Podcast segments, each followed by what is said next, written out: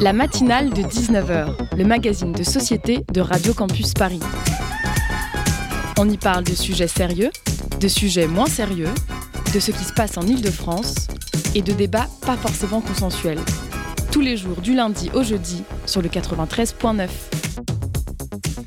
Aujourd'hui, en préparant cette émission, Marie m'a demandé comment tu écris le nom de cette chanson?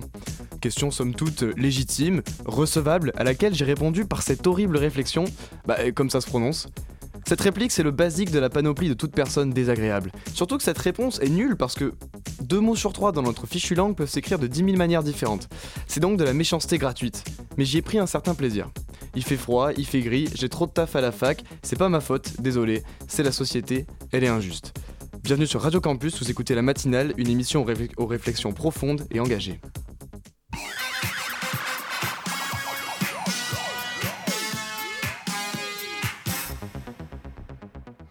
Aujourd'hui, c'est Ange, à savoir moi, qui vous anime cette matinale. Partez pas, ça va être sympa.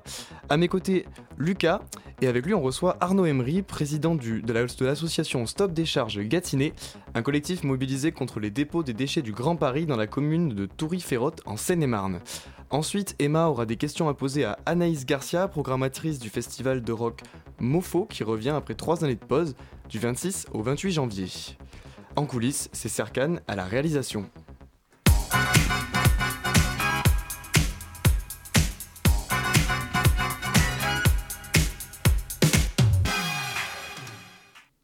La matinale 19h sur le 93.9 FM, c'est maintenant.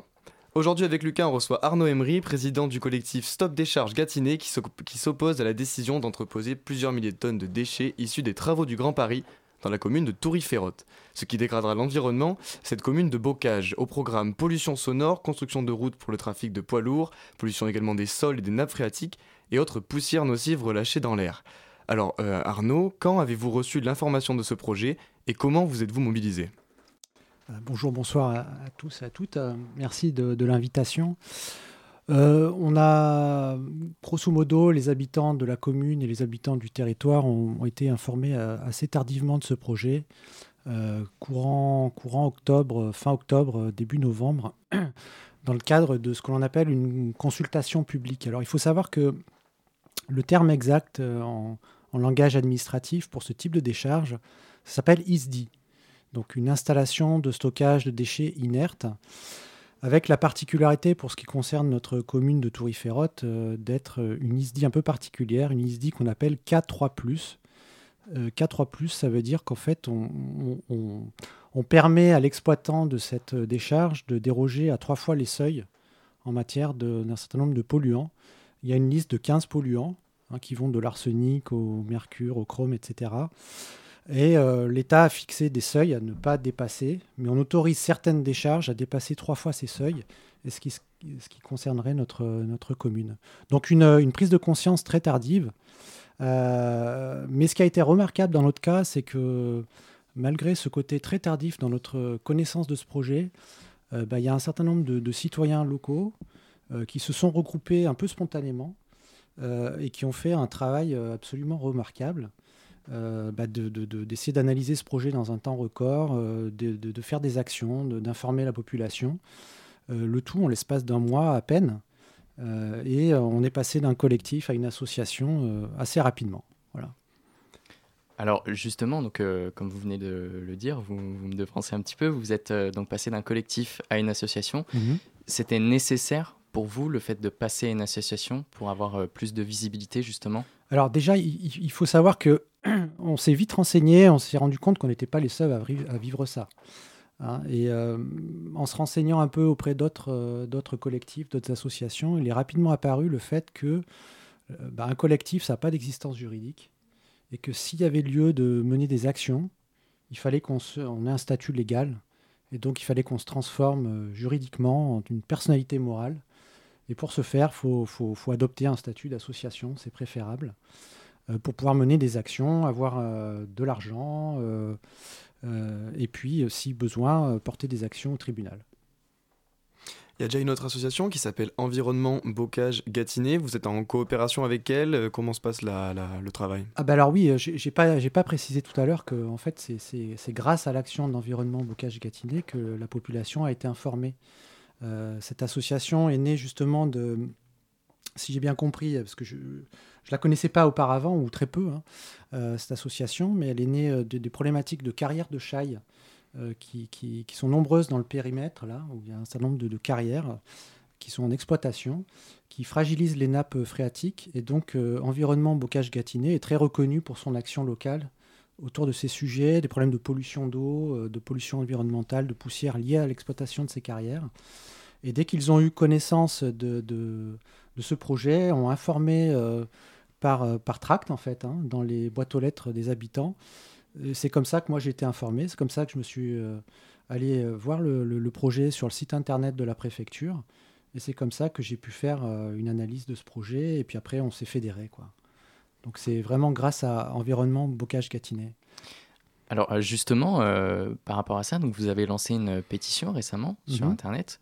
On est à, peu près à 1700 signatures actuellement. C'est ça. Et donc pour une commune donc de Toury-Ferrotte qui compte 700 habitants environ, donc, est-ce que euh, le fait qu'il y ait beaucoup plus de signatures qu'il y ait d'habitants, ça veut dire que le problème, en fait, il est représentatif euh, au-delà du seul cas de, de cette commune de, de Toury-Ferrotte Alors, il est... oui, alors il faut savoir qu'il y a toute une procédure euh, de mise en œuvre d'une ISDI. Hein. Donc, il y a un exploitant qui dépose un, projet en préfecture.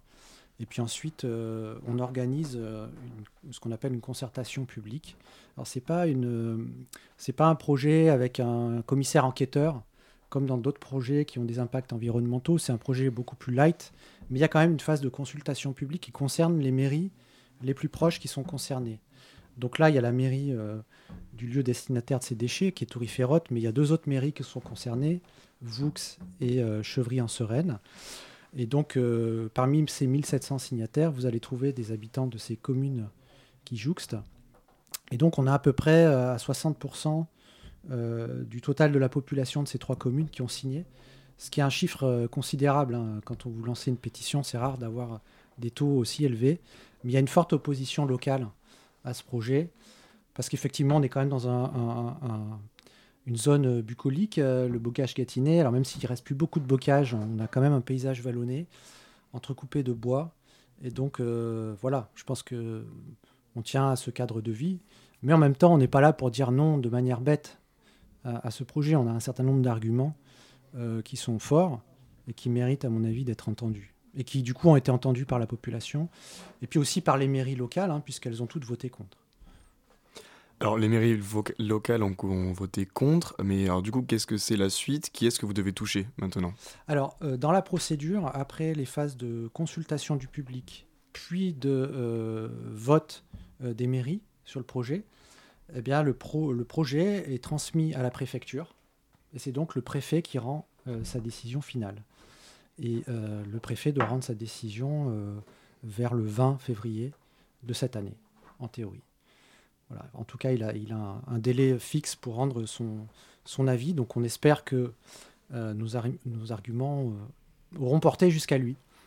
Alors euh, justement, si on revient un petit peu au projet euh, du Grand Paris, donc euh, on parle de l'extension des lignes 11 et 14, quatre nouvelles lignes, 15, 16, 17, 18, ça représente environ 200 km de lignes, 68 gares en plus, 68 gares en plus, donc en tout le projet représenterait 43 millions de tonnes de déchets. Donc est-ce que pour vous, finalement, le projet du Grand Paris, il a une utilité pour euh, rapprocher Paris en transport finalement euh, des, alentours ou alors est-ce qu'il n'y a aucune utilité? Alors, euh, je ne pourrais pas dire qu'il n'y a pas d'utilité à ce projet, mais je, pense qu'il faut replacer ce projet dans le contexte de la grande problématique des ruptures territoriales en Ile-de-France, d'une part, et du transport en Ile-de-France, d'autre part. C'est un projet énormissime euh, donc de 200 km de lignes de métro, euh, des lignes de métro automatiques.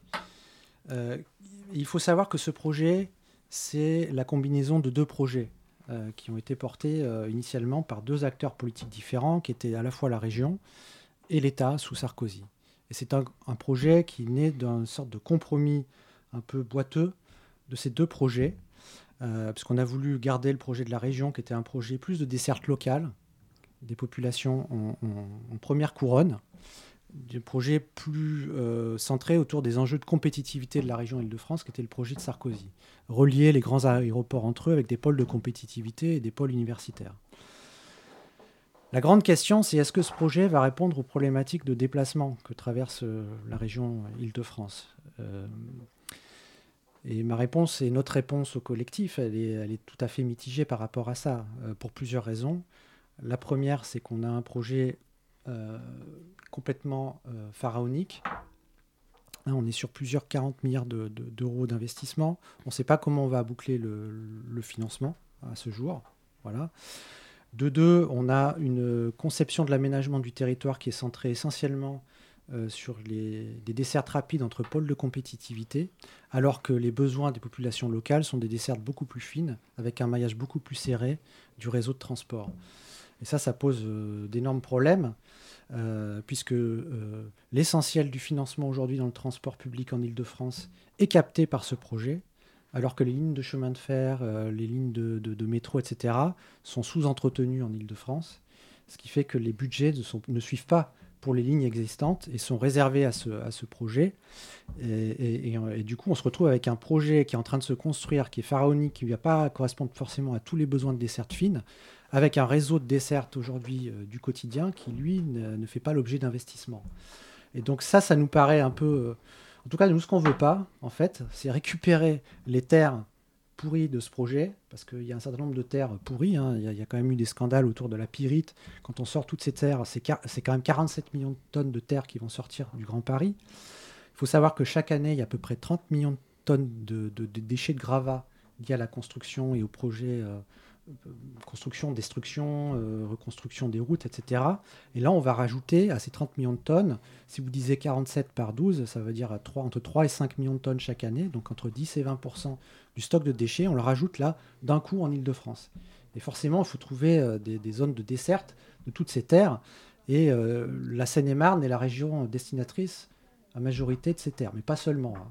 On en retrouve on en retrouve en Normandie, on en retrouve un peu partout euh, dans un périmètre de 100 km. Et ça devient un véritable enjeu euh, de société en fait. Moi j'ai découvert ce, sujet-là en quelques temps, mais c'est un véritable enjeu en fait, qui passe complètement sous les radars. Du jour au lendemain, vous vous retrouvez avec des monticules de terre. Donc pour la commune de Toury-Ferrotte, c'est 1,8 million de tonnes. C'est quand même pas rien. Il y a des ISDI, c'est encore pire. Donc vous vous retrouvez avec des, des dizaines et des dizaines de camions qui arrivent sur un lieu et qui viennent déverser leurs monticules de terre. Alors soit c'est des terres, soit c'est des, gravats. Et puis euh, on, les, on, les, on les déverse, on les déverse, on les déverse, on essaie de remblayer. Et puis euh, si vous vous retrouvez dans une carrière, on essaie de, récupérer le niveau à peu près paysager ancien. Et si vous n'êtes pas sur une, sur une ancienne carrière, et eh ben vous vous retrouvez avec des monticules de, terre qui peuvent parfois atteindre 30-40 mètres de haut. Donc on est en train de créer des montagnes de, de monticules en fait. Alors le problème derrière, c'est que euh, on nous dit qu'il n'y a pas d'impact environnemental. Voilà, à ces déchets parce qu'ils sont soi-disant inertes. Euh, mais ça soulève. Euh, alors je ne sais pas quelles sont vos autres questions après. Mais inerte. Qu'est-ce que ça veut dire exactement un déchet inerte? Bah, Ça veut dire que quand il se décompose, il ne produit pas de substances chimiques dangereuses en fait, susceptibles ensuite d'aller dans l'eau et de polluer les eaux ou de polluer les airs. C'est ça que ça veut dire. C'est que c'est un déchet qui n'est pas censé se détériorer dans le temps. Euh, mais euh, toutes les expériences euh, qu'on a, que les, discussions qu'on a pu avoir avec un certain nombre d'associations, c'est que les risques sont sans doute sous-évalués systématiquement, et puis que l'État aussi a du mal à faire ses propres contrôles, faute de moyens en fait. Donc concrètement, malgré le fait qu'il soit inerte, malgré les justifications qui sont données, il y aura quand même un impact sur la santé des riverains? Bah, c'est toutes les questions qu'on se pose et nous, on, remet, on remet en question les, évaluations qui ont été faites par l'exploitant qui nous paraissent un peu, un peu légères.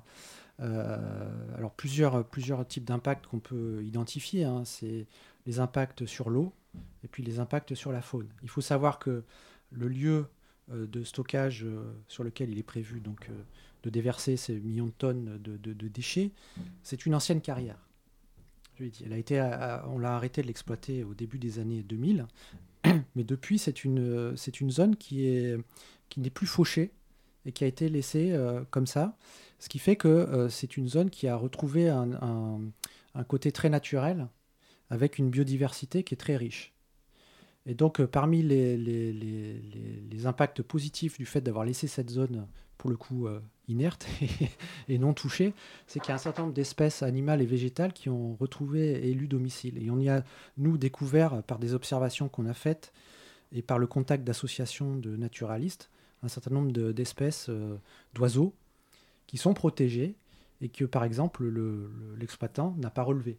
Alors que lui a relevé 19 euh, espèces, nous on en relève 63, dont une, une, un certain nombre d'espèces protégées qui sont couvertes par les dispositions de la loi de 1981. qui dit donc espèces protégées dit euh, lieu normalement à protéger. On s'interroge aussi sur les impacts sur l'eau c'est ce qu'on appelle euh, les problématiques de lixiviation, c'est-à-dire de l'eau qui tombe sur ces déchets. Euh, bah, est-ce que c'est de nature à décomposer ces déchets et puis ensuite cette eau qui serait polluée irait polluer la nappe phréatique? Bon là, nous on s'étonne euh, que l'exploitant n'ait pas contacté les exploitants d'eau du coin, hein, le captage de Dormel, les eaux de Paris, etc., pour faire des analyses un peu plus poussées. Et pour nous, les risques ne sont pas, sont pas nuls et mérite euh, beaucoup plus d'analyse et d'études que ce qui a été euh, énoncé, et surtout l'expert euh, hydrogéologue qui a analysé a deux conclusions contradictoires. Il nous dit que sur 10 ans, en gros, il, conclut qu'il n'y a pas de risque sur les 10 prochaines années, mais il conclut que mais le projet d'exploitation va durer 15 ans. Et il dit qu'il n'est pas impossible que, au-delà de ces 10 premières années, on touche la nappe, et donc qu'il y ait des risques pour les cinq années euh, suivantes. Pour autant, il, conclut par un avis positif à ce projet, ce qui nous, étonne. Et donc tout ça, ben, on compte le porter au préfet, et on espère qu'il euh, donnera un avis négatif. Il y a peut-être un autre aspect aussi euh, par rapport à tout ça, c'est que ces, travaux risquent d'affecter aussi la valeur de la commune. En tant qu'aujourd'hui, la commune met en avant euh, le, train de vie agréable, euh, l'environnement, et que justement euh, ces travaux ils risquent, ils risquent de, faire tomber la cote immobilière finalement dans la commune peut-être. Ah ben ça c'est un argument effectivement, hein, c'est aussi à mon avis une, des raisons pour lesquelles il y a, autant de, pétitions, c'est que ben, on va avoir d'abord des camions hein, qui, vont, qui vont passer. Alors, on espère qu'ils passeront pas dans le centre de la commune, mais qui vont quand même passer et qui vont être nombreux. C'est pas des petits camions, hein, c'est des camions de 40 tonnes euh, chargés. Voilà, donc euh, bah, quand vous voyez passer ça dans votre environnement, c'est pas forcément très agréable. Et puis effectivement, c'est pas un projet de nature à, mettre en valeur euh, les biens immobiliers du coin. C'est plutôt de nature à les détériorer. Donc on peut prévoir que la cote va pas aller à la hausse.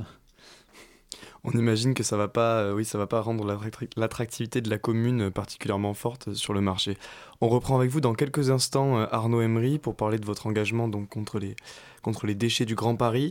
Mais pour l'heure, c'est le moment d'une pause musicale.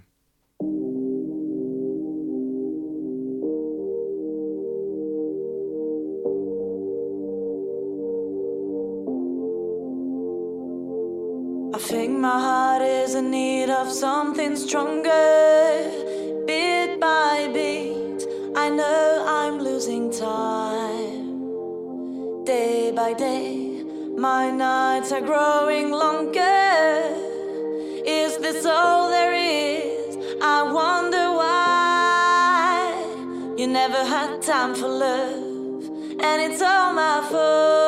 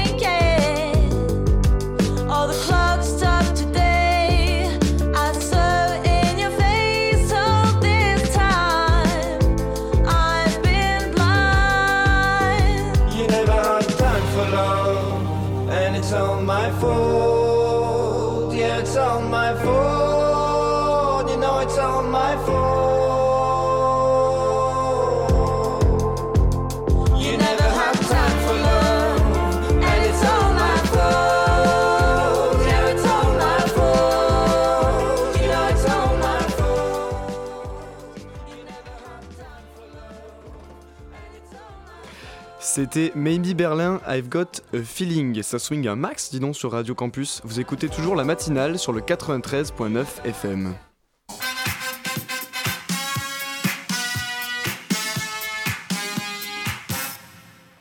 Nous sommes avec Arnaud Emery, président de l'association Stop Décharge Gâtinais, qui s'oppose à la décision d'entreposer plusieurs tonnes de déchets issus des travaux du Grand Paris en plein air, donc dans une commune de Seine-et-Marne. Alors une question qui se pose également, c'est si on n'entrepose pas euh, les déchets sur les communes qui sont actuellement touchées, où est-ce qu'on va les mettre euh, Où est-ce qu'on peut les mettre? Est-ce qu'on peut faire ces travaux sans finalement en fait déposer les déchets quelque part chez quelqu'un? Ah ben non, on peut pas excaver de la terre. Euh, et puis pas trouver de, destination, hein. ça on en convient tous. Euh, c'est juste qu'on n'a pas envie que ce soit euh, chez nous. Et puis surtout, moi, j'ai pas envie de récupérer des terres d'un projet qui, fait, euh, qui fait des contresens, si vous voulez. voilà. C'est ce que j'expliquais tout à l'heure. Quand on, confond transport de dessert et transport de transit, qu'on amalgame les deux, et que pour cela on sort des tonnes, des millions de tonnes de terre et que je dois les récupérer au pied de mon jardin, moi je dis non, quoi. Je m'oppose. Je m'oppose. J'ai pas envie que mon territoire soit pollué. Si encore ça servait de manière euh, franche et nette euh, la population en Ile-de-France, bah, why not? Mais c'est pas le cas. Moi, j'ai plein de critiques à faire à ce projet, des critiques sensées, et les critiques sont très, très, très, très nombreuses sur le Grand Paris. Moi, je suis désolé. Hein. Sur la communauté des urbanistes, le débat est loin d'être tranché. Faut-il aménager le territoire au service de la compétitivité? Faut-il avoir du transport de dessert ou du transport de transit? C'est pas du tout la même chose. Et ce débat-là, il n'est pas, pas bien tranché aujourd'hui. Et moi, ce que je constate, c'est qu'il sert avant tout les intérêts de quelques grandes multinationales, parce que ces 40 milliards d'euros, ils vont dans les mains de qui? Ils vont chez Bouygues, ils vont chez Vinci, etc. Et c'est les mêmes après qui vendent ces solutions de déchetterie. Hein, C'est-à-dire qu'ils tiennent de bout en bout toute la chaîne. Alors moi, j'ai fait des calculs euh, sur, sur, sur la commune. Hein. Euh, parce qu'en fait, ces, ces, sociétés, elles ont des contrats avec le Grand Paris. Et puis après, elles-mêmes, elles valorisent ces déchets sur un marché du, déchet, en fait. Et elles vendent un certain nombre d'euros la tonne. Alors sur ma commune, hein, c'est à peu près, j'ai estimé, entre, 40, entre 30 et, 40, 45 millions d'euros de vente de, lieux de stockage de déchets dans les mains d'une société qui est filiale de Vinci. Quoi. Donc on s'enrichit à tous les bouts de la chaîne et la population, elle n'a pas son mot à dire. Rien à dire. quoi. Donc moi je dis, enfin c'est pas moi, c'est le collectif, c'est l'association, on s'est regroupé pour dire stop, on n'a pas envie de ça.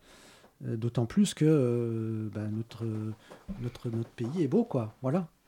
Donc euh, bah, moi j'ai envie de dire, décideur de ces projets, il fallait réfléchir avant, quoi. Voilà. Moi, il y a eu des plans, des schémas de, gestion des déchets. on a envie de leur renvoyer ça dans leur, dans leur coin en leur disant, bah, écoutez, démerdez-vous avec ça, quoi, maintenant.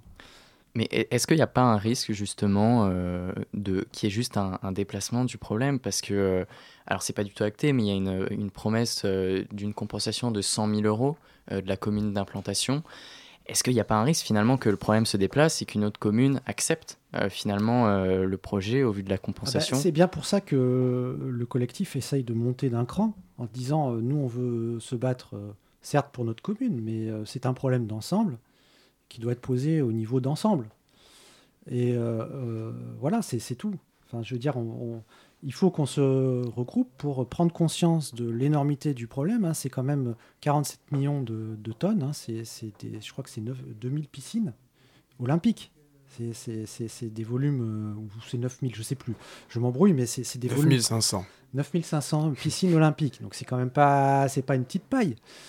Et on ne peut pas rester sans rien faire, euh, d'autant qu'on nous garantit qu'il n'y a pas euh, de pollution, que les exemples de pollution euh, sont, sont, quand même nombreux à ce jour, que les sociétés, on délègue à ces sociétés les, les contrôles des terres qui rentrent dans ces lieux de stockage, qu'une partie des contrôles sont visuels et olfactifs, ce qui est donc pour le moins assez léger, et que les risques qu'il y ait des trous dans les raquettes dans ces contrôles sont quand même pas mineurs, et sont même très importants.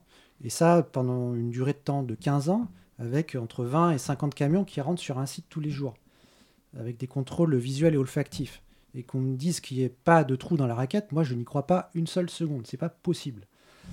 Et deuxième point, c'est que l'État, qui est censé contrôler tout ça, un, d'abord accepte le projet sur du déclaratif, il ne vient pas lui-même faire des, mesures, des observations sur place, et deux, euh, nous dit qu'au mieux, il fera une, un relevé une fois par an. Moi, je trouve ça extrêmement léger de la part de la puissance publique, qui est quand même la garante de notre santé. Donc on n'est pas en train de dire qu'on est face à des déchets euh, chimiques extrêmement puissants, mais euh, la notion d'inerte doit être discutée, d'autant plus que nous on atteint les seuils, les seuils et que les relevés de lixiviation qui ont été faits déjà, qui sont dans le, dans le dossier, pour un certain nombre de, de composants, sont déjà au seuil. Donc voilà, on a des raisons d'être inquiet et donc on a des raisons de, faire entendre notre voix. Surtout que le problème, il est, comme vous avez dit, il n'est pas que écologique et sanitaire, s'il ne pouvait qu'être que ça, mais il y a, une, une, une, politique derrière qui pose problème, c'est le fait de, donc, de, mettre, de relier les grands axes euh, compétitifs, mais finalement, les petits trajets euh, qui pourraient faire améliorer le cadre de vie local, améliorer le confort de vie, en fait, eux ne sont pas pris en compte. C'est que des grands axes de, qui vont servir finalement que les intérêts économiques. Bah, si vous voulez, le, problème qui se pose aujourd'hui, si je devais caricaturer un peu, c'est que euh, on veut faire de Paris, du centre, euh, du centre de la métropole, le cœur de la compétitivité en Ile-de-France, et en France d'ailleurs. Voilà. Euh, donc c'est comme ça que ça a été conçu, ce projet, fondamentalement. Mais vous voyez bien que euh, la rupture territoriale aujourd'hui, elle est manifeste. Il y a quand même une crise des Gilets jaunes, que je sache, qui a, posé tous ces problèmes d'accès euh, territoriaux euh, ces dernières années. Et qu'on ne peut pas d'un côté mettre 50 milliards d'euros dans le centre urbain et puis dire aux gens qui habitent la lointaine banlieue, vous aurez des trains pourris qui n'arriveront pas à l'heure avec des voies en mauvais état et vous serez contraint de prendre votre voiture au moment où les prix de l'essence augmentent. Et par contre, on va vous laisser les déchets. Ça, ben ça, c'est pas possible. Donc nous, ce qu'on demande, c'est pour ça que je vous dis qu'on essaie d'avoir une, action intelligente. Il faudrait une politique de transport qui associe davantage les territoires, d'une part, et puis qui, évite de concentrer tous les déchets en lointaine, en lointaine banlieue. Pas possible ça. Donc il faut un équilibrage dans tout ça. On n'est pas obscur et on n'est pas euh, euh, bête au point de tout refuser. moi, par contre, je, trouve qu'il faut poser des débats. Et vous posiez le, terme écologique, il faut quand même carrément le, poser. On est quand même face à une crise climatique, une crise environnementale. Est-ce qu'on peut se permettre, comme ça, de continuer à détruire aussi des terres? Ah, Parce qu'il faut savoir qu'il y a un certain nombre de terres agricoles, quand même, en Ile-de-France, où on, vient entreposer aujourd'hui euh, ces déchets. C'est quand même euh, dingo, quoi, moi, je trouve. Alors, justement, par rapport à, ce projet du Grand Paris, est-ce que. Euh, est-ce qu'il euh, y a d'autres cas similaires où finalement euh, ce type de mobilisation a pu payer et on a pu empêcher des projets comme ça d'extension de, grands réseaux? Alors, il faut savoir que la pression sur les préfets, elle est très forte pour accepter ces projets. Hein, puisque c'est un projet d'intérêt public, donc bah, il faut bien trouver une destination à ces millions de tonnes. Oui, il y a des cas où ça a fonctionné. je pense à un exemple en Normandie, grâce à la mobilisation des habitants, mais ça suppose d'arriver à accéder à une, euh, une compétence juridique, technique, environnementale, économique très forte en très peu de temps. Et ça, c'est pas donné à tout le monde. Hein. Euh, ça dépend de qui a envie de se mobiliser dans un village. Est-ce que vous arrivez à regrouper toutes les compétences nécessaires pour comprendre les enjeux d'un projet comme ça en très peu de temps? Et oui, il y a un village qui a réussi, euh, qui s'est très fortement mobilisé au sujet de l'eau. Sur la commune, euh, je crois qu'il y avait déjà deux ISDI. On, prévoyait d'en implanter une troisième, alors que la, commune est, sujette à des crues de la Seine. Et là, les gens ont dit stop, arrêtons ce, massacre. Euh, euh, et donc, ils ont fait des, prélèvements dans, les, nappes phréatiques et ils ont retrouvé un certain nombre de, de composants qui, soi-disant, étaient inertes et on les a retrouvés dans l'eau. Donc, ça a fait grand bruit. Le préfet est obligé de reculer. Mais c'est très difficile quand même c'est très très difficile. Donc on est content que notre action soit médiatisée. toutes ces signatures, on a plein de, panneaux qu'on affiche dans la commune et au-delà. Et il y a une belle prise de conscience, on est contacté un peu de droite et de gauche. Et, vraiment, les, membres de l'association font un travail remarquable. Quoi. Justement, c'est ce qu'on se demandait. Euh, par quels moyens on peut soutenir votre engagement? Où est-ce qu'on peut trouver la pétition? Qu'est-ce qu'on peut faire si on est intéressé? Bah, La pétition, vous la trouvez sur le site hello, euh, euh, je sais plus le nom, change.org. Helloasso, change.org, c'est... C'est ça, hein. voilà. Si vous voulez adhérer, bah, adhérez voilà, à l'association sur Helloasso, donc Stop Décharge Gâtinais. Vous pouvez faire un don aussi, parce qu'on aura, on a besoin d'argent pour mener nos actions, si jamais on a besoin de se rapprocher d'un avocat. Et puis, euh, bah, signer la pétition sur change.org, Stop décharge Gâtinais. Euh, je crois qu'on en est à 1200 et quelques, un peu plus de 1200 signatures à ce jour. Et puis, on a eu pas mal de signatures papier euh, en local, dans les boulangeries, dans tous les, commerces locaux. Les gens ont répondu présent. Donc, soutenez-nous. c'est ce qui fera le plus pression, en fait, auprès du préfet, probablement. Quelles vont être les prochaines échéances pour votre association? Eh ben, on, rencontre euh, les mairies, on essaie d'obtenir leur, euh, leur, soutien, on rencontre des personnalités, des associations, et puis euh, la prochaine échéance, c'est la décision du préfet. Donc on lui a adressé un courrier, on espère qu'il l'entendra.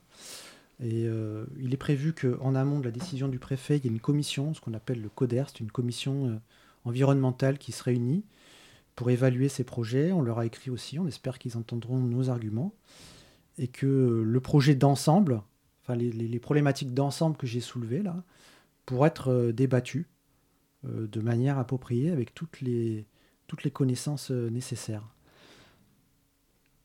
Voilà un peu les, les étapes. Ben, je vous remercie, Arnaud Emery, d'être venu nous alerter sur cette décision des, des déchets de pollution à long terme. Du Grand Paris. On espère que vous aurez l'écoute du préfet, on espère que ça atteindra les, personnes que ça doit atteindre. Euh, on souhaite que votre cause soit entendue et le cadre de vie des habitants respecté. maintenant, ça va être l'heure du Zoom, et puis ensuite, on va parler du festival Mofo. Mais d'abord, on va passer par une petite pause musicale.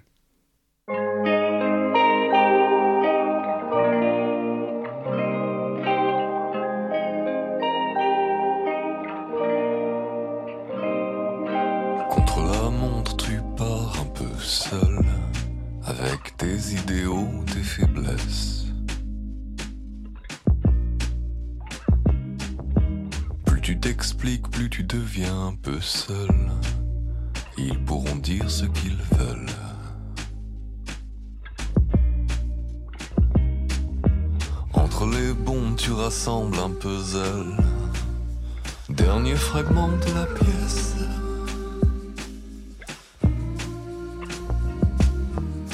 la montre, tu te barres un peu seul. À quelques secondes du réveil, doucement. Attention à l'intervalle entre le marchepied et le rêve.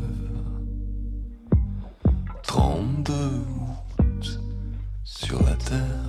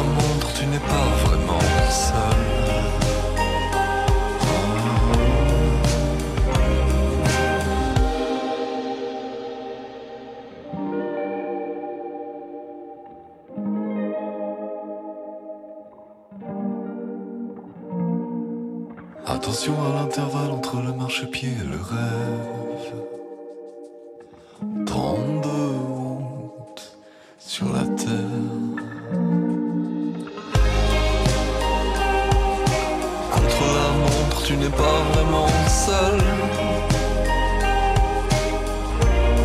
À quelques secondes, tu réveilles. Contre la montre, tu n'es pas vraiment seul.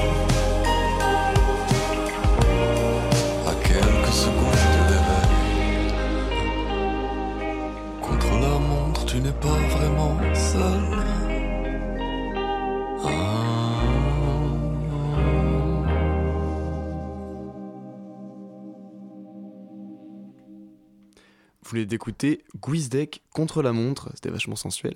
Euh, vous êtes toujours sur la matinale de Radio Campus 93.9 FM.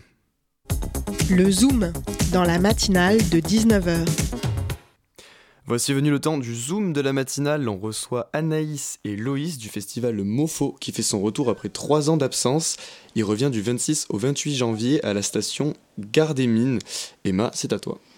Alors j'aimerais commencer par citer euh, ces programmateurs. On le croyait vaincu, piétiné par les autorités, arraché de sa propre maison, saboté par une pandémie, gelé par deux longs hivers. On le pensait à tout jamais disparu, mais il a pourtant été aperçu à l'angle des rues Charles Garnier et Étienne Dolé.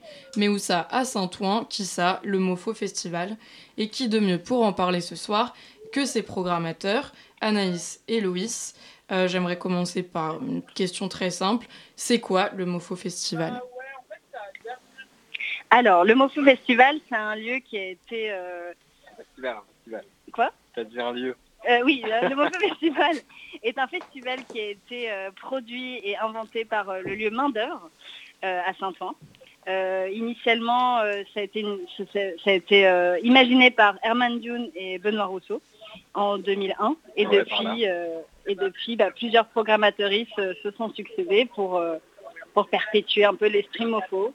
Et Anaïs a été la première programmatrice euh, du festival depuis, euh, je dirais, 2017. Voilà, 2017. 2017-2018. Et moi, je l'ai rejoint euh, cette année euh, officiellement à la programmation. Euh, donc cette 17e édition qu'on fait en duo Voilà. et qui aura lieu à main d'œuvre et pas à la station Gare des Mines. Du coup, le- c'est à Voilà. main d'œuvre et l'after est à la station Gare des Mines. Exact. L'after euh, qui aura lieu du coup dans la, dans la nuit du samedi au dimanche 28. Ok, Voilà.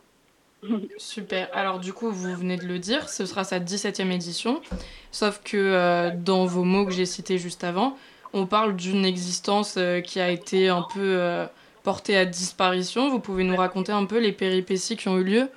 Euh, depuis euh, cette longue pause de, de 3 ans, si je me trompe pas, qui a eu lieu depuis la Oui. dernière Euh, bah, Main d'œuvre est un lieu qui existe depuis euh, quand même assez longtemps, depuis, euh, 2000, de- depuis l'année 2000.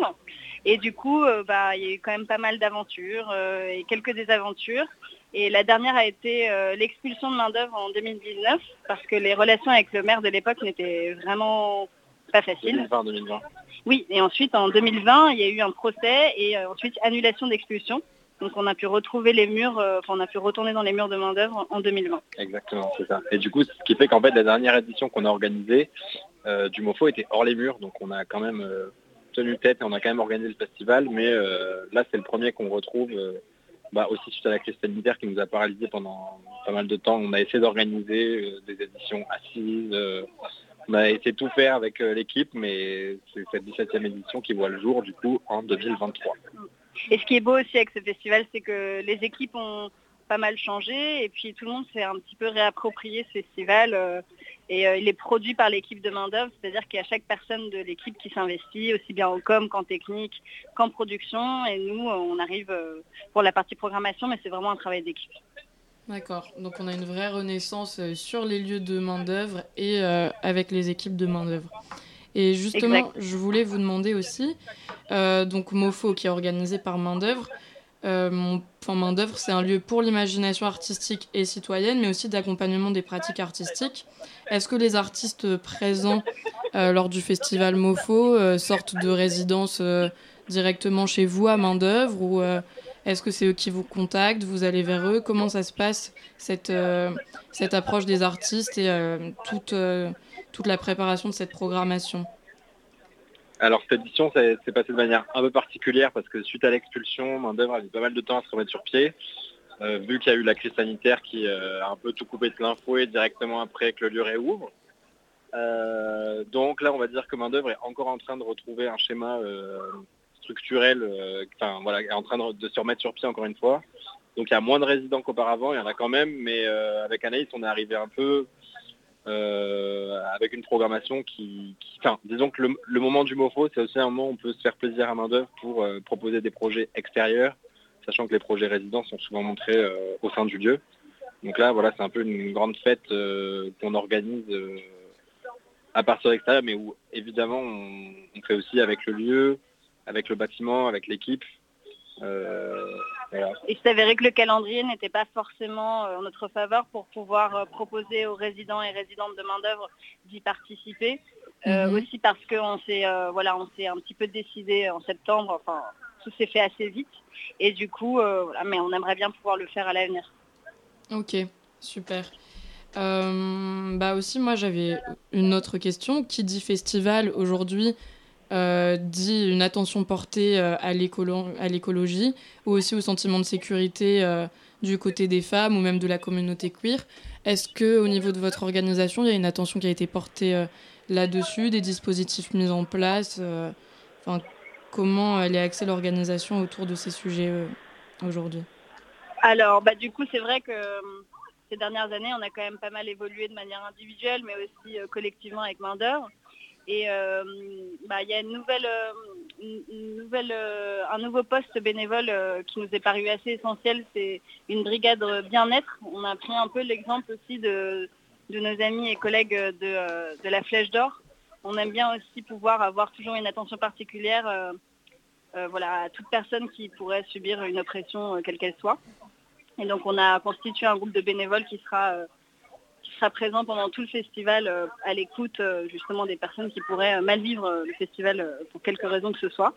Et sur l'écologie, bah, on n'a pas, comme c'est un lieu en fait bah, qui existe déjà, on n'a pas forcément de construction ni quoi que ce soit qui pourrait nous demander euh, trop de, scénographie qui puisse être euh, non réutilisable, mais on, essaie quand même de faire attention à ça en utilisant notamment euh, des tissus et des manières qu'on pourrait réutiliser sur les, prochaines éditions ou tout simplement faire attention au niveau de la vaisselle ou, des matériaux qu'on utilise. Voilà. Et puis en termes de programmation, c'est vrai que, en tout cas, c'est une question qu'on s'est beaucoup posée avant de commencer à programmer la 17e édition. Vu que MoFo, historiquement, c'est plutôt un, festival, je dirais, quand même très masculin avec une certaine image du, de la musique rock, etc., qui, enfin, voilà, qui, peut être très masculine. Et on a eu envie aussi de programmer des projets un peu différents et euh, de, sans forcément parler de parité ou d'équité pure et parfaite, ben, qui, est, qui, est, une diversité euh, qui soit proposée en termes de programmation et qui ait des projets euh, tout aussi divers qui soient présentés. Et qu'est-ce que je voulais rajouter? Et aussi, en fait, de fait, disons, vu que vu qu'on a réfléchi à la programmation en, temps de crise sanitaire, je fais que dire ce mot, mais je continue, euh, on a pas mal pensé à des groupes qui étaient proches de chez nous. Donc euh, on, a, on a pas mal programmé de groupes euh, franciliens, enfin qui, sont du coin quoi. Donc ça fait aussi partie des attentions qu'on a pu porter pour cette édition. On n'est pas parfait, mais on fait vraiment très attention. On essaye au maximum. Exact. oui, j'ai vu que ça venait de Toulouse, de Paris, Nantes, Marseille, euh, Bruxelles. Euh, c'est assez, euh, assez varié niveau local. Et aussi Anvers, Montréal, Bruxelles. Donc pour ceux qui nous écoutent, si vous avez envie d'y aller, ce sera riche et varié. J'avais une autre question aussi. là, ça commence dans, dans quelques jours. Niveau préparatif, là, vous en êtes où Ça donne quoi? C'est c'est bien ficelé, il y a encore... Euh, c'est la course. c'est la course. C'est la course qu'on aime. C'est le moment le plus marrant aussi, c'est celui un peu de mettre en place la scénographie, rencontrer les bénévoles, réfléchir au, plat qu'on va faire. Non, c'est sympa, c'est la course. C'est dans ce moment-là qu'après trois ans d'attente, on est quand même extrêmement excité. Ouais, donc c'est la bonne adrénaline. Bah, c'est le festival, quoi. On y réfléchit pendant euh, des mois et des mois, et puis après, ça passe trop vite. Et les préventes euh, montrent qu'il euh, y aura quand même du monde au rendez-vous, donc c'est trop bien. Ah bah, vous avez anticipé ma future question. Ouais, ouais, ouais. C'est ça, oui, bah voilà. On c'était est, quoi la on- question, alors Vas-y, pose ta question. Eh bah, c'était euh, de savoir, oui, si vous attendiez beaucoup de monde, euh, comment s'étaient passées les préventes, euh, si sur place euh, euh, il y allait y avoir beaucoup de surprises par rapport aux autres années, tout ça. Bah, On a, on, a, on a pas mal de préventes qui sont déjà parties. on espère être Euh, 150 par soir. Voilà. Euh, et on a déjà plus de la moitié qui est partie.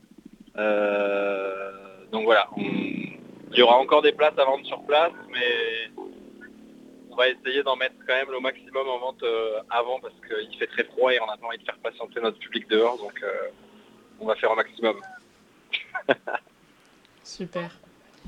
Euh, Parce qu'il fait très froid. on est d'accord. Mais justement, ce sera donc ce sera à l'air libre euh, ou c'est couvert. Je vous avoue que je suis pas C'est renseignée dans main là-dessus. d'œuvre. Non, c'est dans main d'œuvre, il y a du chauffage. euh, C'est un lieu de 4000 mètres carrés. il y aura de la tartiflette utiliser- châtaignes. On va utiliser que le rez-de-chaussée.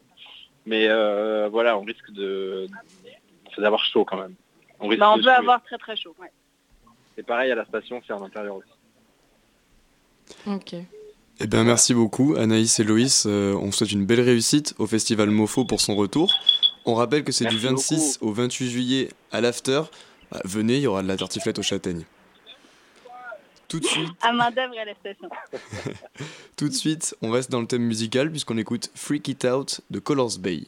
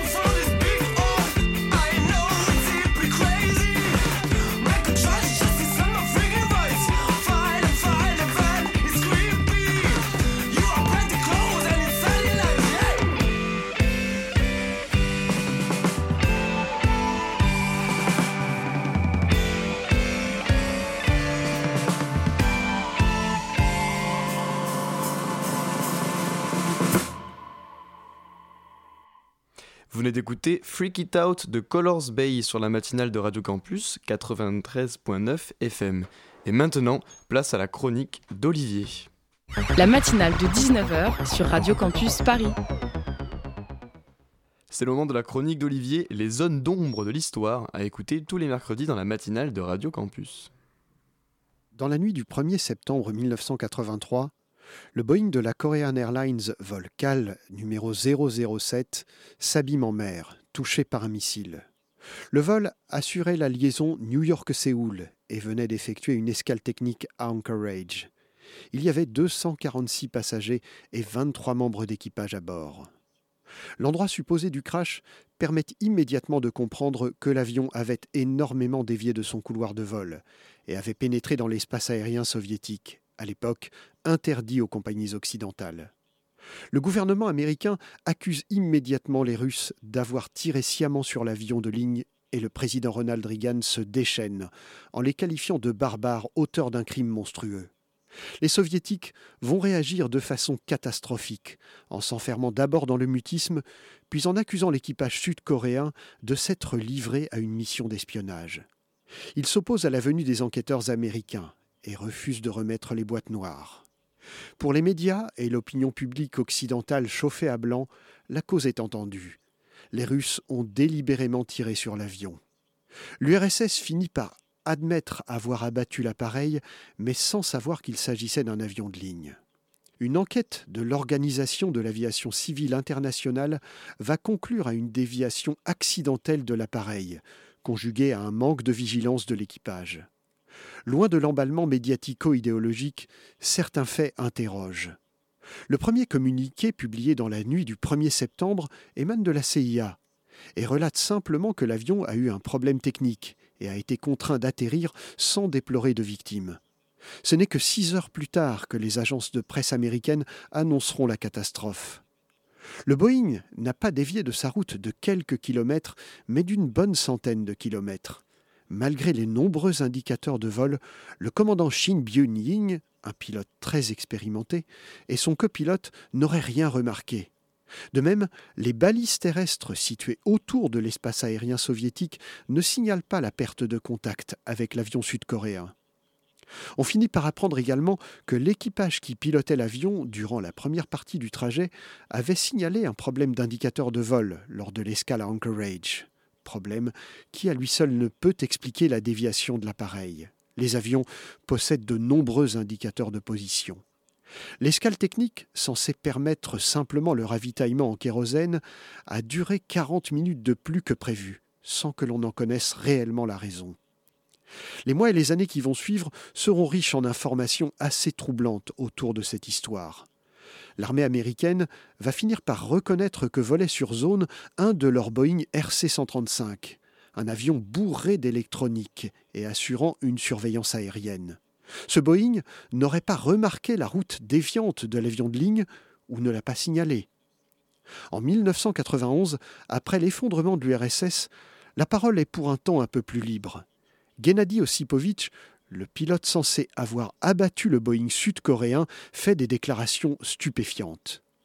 Il décrit que cette nuit-là, son commandement lui a ordonné de prendre l'air de toute urgence et lui a désigné une cible à abattre. Puis on lui a finalement ordonné de contraindre l'avion intrus à atterrir. Osipovitch déclare alors avoir observé toutes les procédures pour signaler à l'avion qu'il devait se poser. Mais ce dernier n'aurait pas obtempéré. Pire, il aurait ralenti pour forcer le Sukhoi à décrocher. Une manœuvre de fuite, donc. C'est seulement à ce moment qu'Osipovitch aurait abattu l'avion. Il précise qu'il n'a pas reconnu l'appareil sur lequel il a tiré, Or, la silhouette d'un Boeing 747 est parfaitement identifiable. Mais Osipovitch poursuit en racontant que quelques secondes après, il a été rejoint en vol par un autre Sukhoi et que son pilote, très excité, lui aurait décrit une véritable bataille aérienne se déroulant au-dessus de la mer d'Okhotsk. On apprendra plus tard qu'à cette époque, les Américains se livraient à de régulières incursions dans l'espace aérien de cette région, où les Soviétiques avaient concentré un important arsenal militaire, notamment dans la base militaire sous-marine de Petropavlovsk.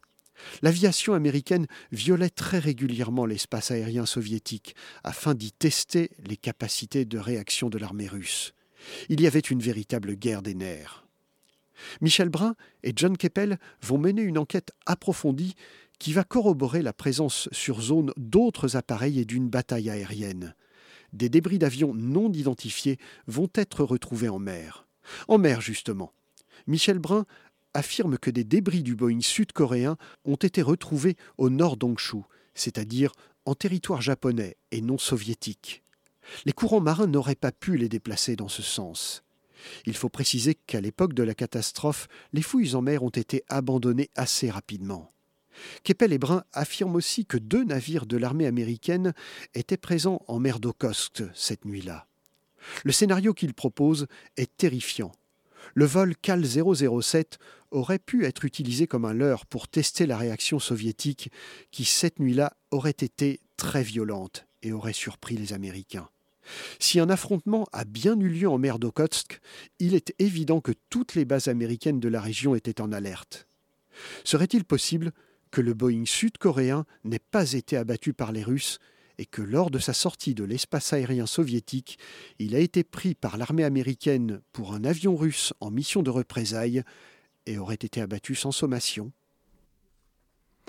Bon, pour vous rassurer, euh, vous avez dix fois plus de chances de mourir en voiture qu'en avion. Ou 100 fois de plus, je sais plus. Mais en gros, ça va quand même. Merci à tous d'avoir écouté la matinale de Radio Campus, c'était plutôt sympa pour un lundi. En studio, à mes côtés ce soir, il y avait Lucas et Emma, on remercie également Serkan à la réalisation. Vous pouvez aussi nous rejoindre, rejoindre la matinale si vous aimez raconter des histoires, parler de musique, vous indigner contre les méchants et mettre en lumière ce que font les gentils. N'hésitez pas à nous écrire à lamatinale.radiocampusparis.org et suivez-nous sur Instagram. Ce n'est qu'un au revoir, on se retrouve demain à la même heure, même endroit, la matinale de Radio Campus sur le 93.9 FM.